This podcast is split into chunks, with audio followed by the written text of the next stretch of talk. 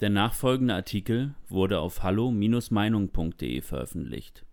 Neue Einschränkungen für ungeimpfte? Stoppt die Zerstörung des Landes von Niklas Lotz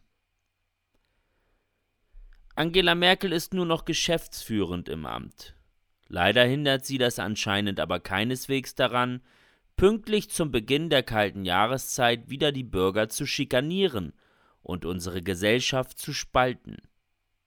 Sie kündigte harte Beschränkungen für ungeimpfte an, als Reaktion auf die Corona-Zahlen, die höher sind als zur selben Zeit im Vorjahr, als es noch keine Impfungen gab. Statt aber die Impfkampagne als gescheitert zu erklären, wird die Schuld für die Situation einmal mehr den ungeimpften zugeschoben, egal wie lächerlich und unglaubwürdig das mittlerweile klingt. Das Déjà-vu-Gefühl dürfte bei vielen Bürgern dieses Landes gerade aufkommen, wenn sie Jens Spahn im TV vor einem schweren Winter warnen hören oder in der Zeitung von Merkels Plänen für harte Einschränkungen lesen. Wirklich geglaubt, dass sich all dieser Wahnsinn des letzten Jahres nochmals wiederholen wird – haben angesichts einer zum Großteil durchgeimpften Bevölkerung die wenigsten. Wer vor wenigen Monaten noch warnte, egal was gesagt wird, die Freiheit käme nicht zurück, der wurde als Verschwörungstheoretiker abgetan.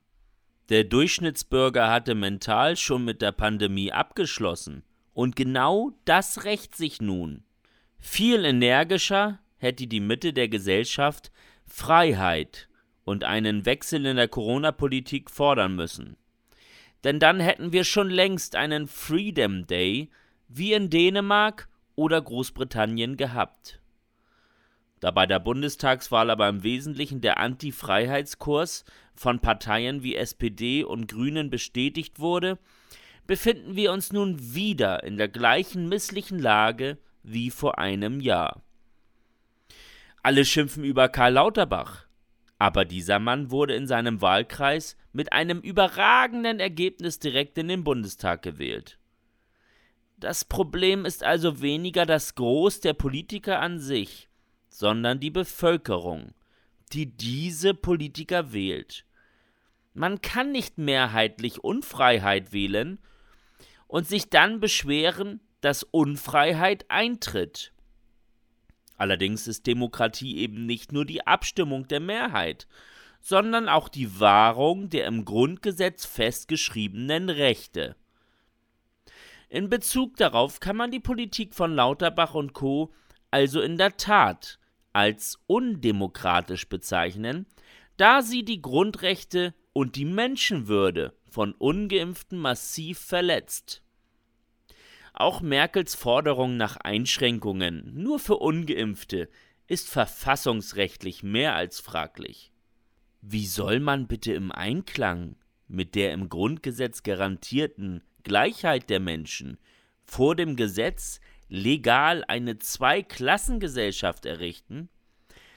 Jedem müsste klar sein, dass diese Politik absolut rechtswidrig ist.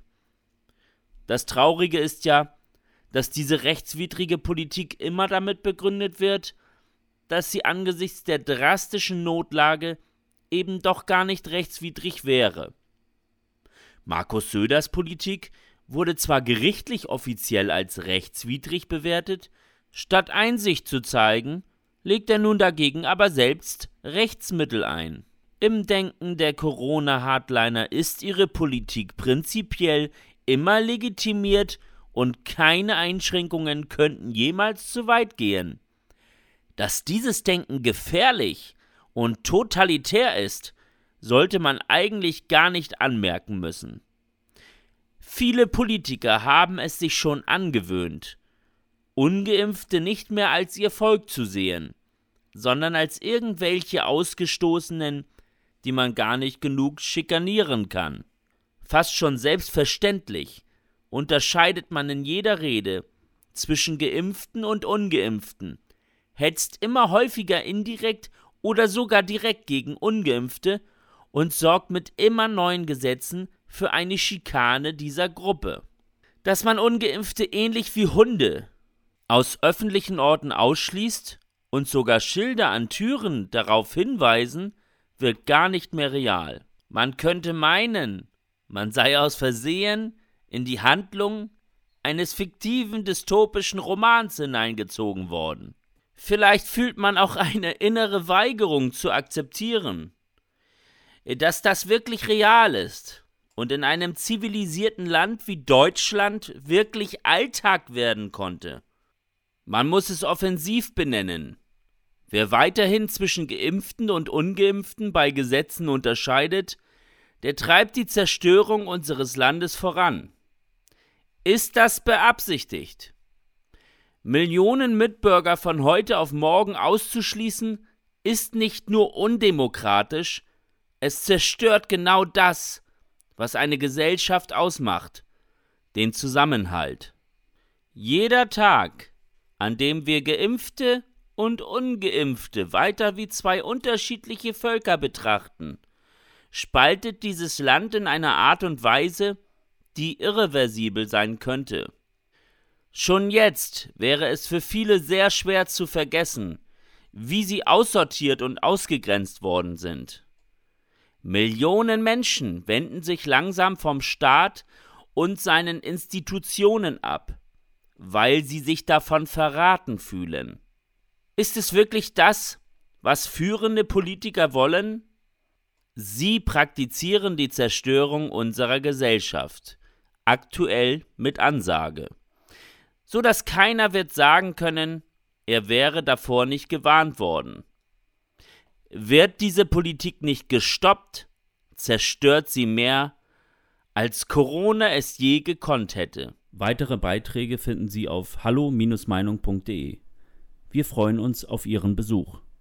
Liebe Zuhörer, ohne Sie wäre unsere Arbeit nicht möglich. Alle Informationen zu unserer Kontoverbindung finden Sie im Begleittext. Herzlichen Dank für Ihre Unterstützung.